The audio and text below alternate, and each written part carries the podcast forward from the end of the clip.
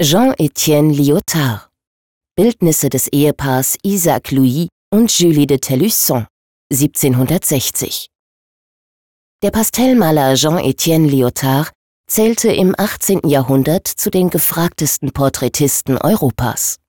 Seinen Ruhm verdankte der Kosmopolit nicht nur seinem Talent, sondern auch einem internationalen Netzwerk und seiner provokativen Selbstinszenierung als Peintre Turc, auf Deutsch türkischer Maler.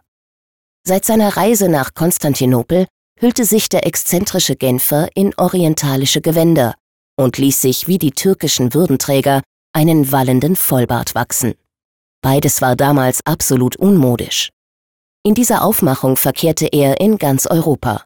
Er wohnte zeitweilig in London, heiratete in Amsterdam, stellte häufig in Paris aus und wurde von der Kaiserin Maria Theresia in Wien als Hofmaler angestellt.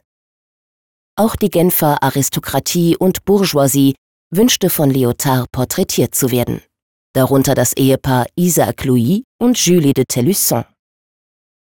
Ganz nach der Mode des Rokokos tragen beide elegante Stoffe mit Rüschen, Schleifen und Spitzen verziert. Ihr Haar ist grau gepudert und der Gatte ist, dem damaligen Männerideal entsprechend, glatt rasiert. Im Gegensatz zu den Konventionen der Zeit sind es sehr private, intime Porträts. Die beiden Bildnisse verbindet nicht nur die heiter gelöste Stimmung der frisch Vermählten, auch ihre zugewandte Körperhaltung, das harmonische Zusammenspiel der Farben und nicht zuletzt die Schmuckstücke, das Armband und der Ring mit Miniaturporträts des Partners sind subtil aufeinander abgestimmt.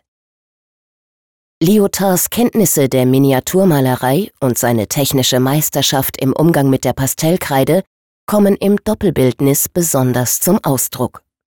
Die Bildnisse zeugen von der Leuchtkraft der Farben, der Frische der Technik und der Sensibilität des Künstlers. Musik